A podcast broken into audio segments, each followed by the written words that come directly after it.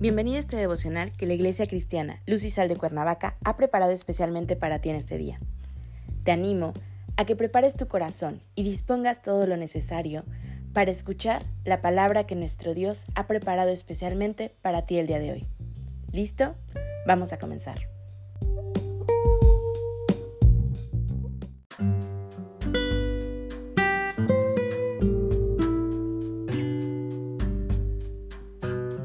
Hola, seguimos en la serie Cómo tratar a nuestros enemigos. El tema de hoy es ayudándolos. Toma tu Biblia y acompáñame a Proverbios 25 del 21 al 22, que dice así. Si el que te aborrece tuviere hambre, dale de comer pan, y si tuviere sed, dale de beber agua, porque ascuas amontonará sobre su cabeza, y Jehová te lo pagará. Ay, los enemigos. La naturaleza humana nos dicta que no debemos, mucho menos podemos ayudar a aquellos que se han identificado como nuestros enemigos. Esta naturaleza humana se goza ante las necesidades que se le presentan y nuestra carne se goza del sufrimiento de los demás. Incluso llegamos a pensar que Dios está actuando en contra de los enemigos y que los está castigando por las acciones que ejercieron o están ejerciendo en nuestra contra.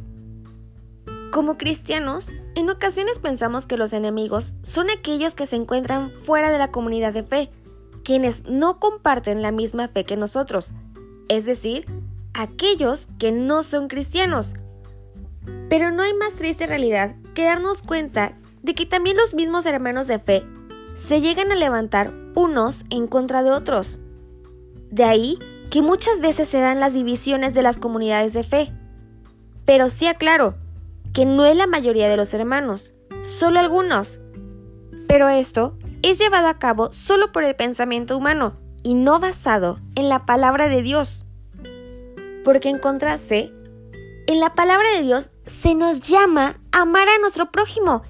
Y este puede ser un amigo cercano, los familiares desde luego, y el círculo de la comunidad de creyentes pero con todos aquellos que no tenemos relaciones personales y que a diario nos cruzamos con ellos o incluso caminamos a su lado, también son nuestro prójimo.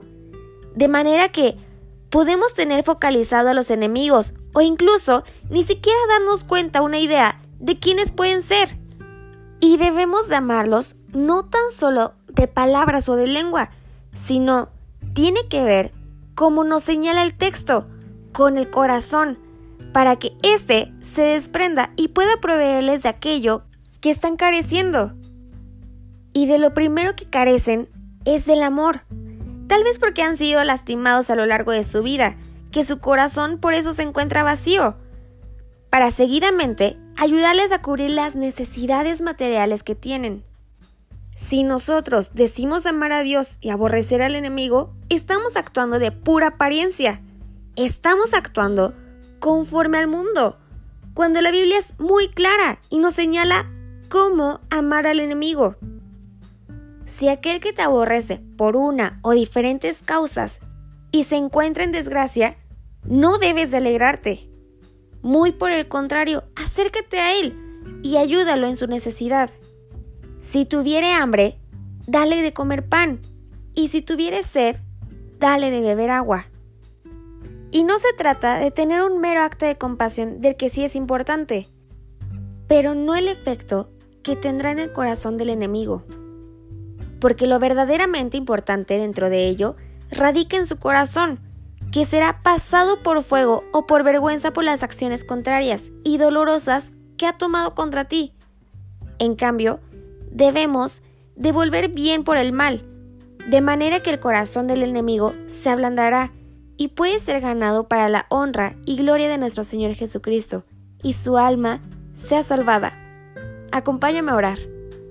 Gracias Señor, te damos por un nuevo día. Gracias Padre bendito, por tus enseñanzas diarias.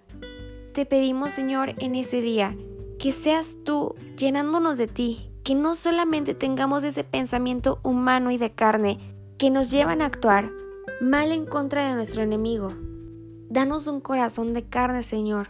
Danos un corazón lleno de ti. Bendecimos en tu nombre y oramos por aquella persona que nos ha lastimado. Gracias te damos por todo. Y te pedimos esto en el nombre de Jesús. Amén.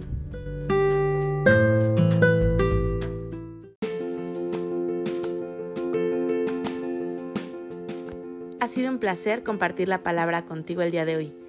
Te animo a que no te pierdas ni un solo devocional de esta serie. Te espero aquí el día de mañana. Y recuerda, conecta con Dios.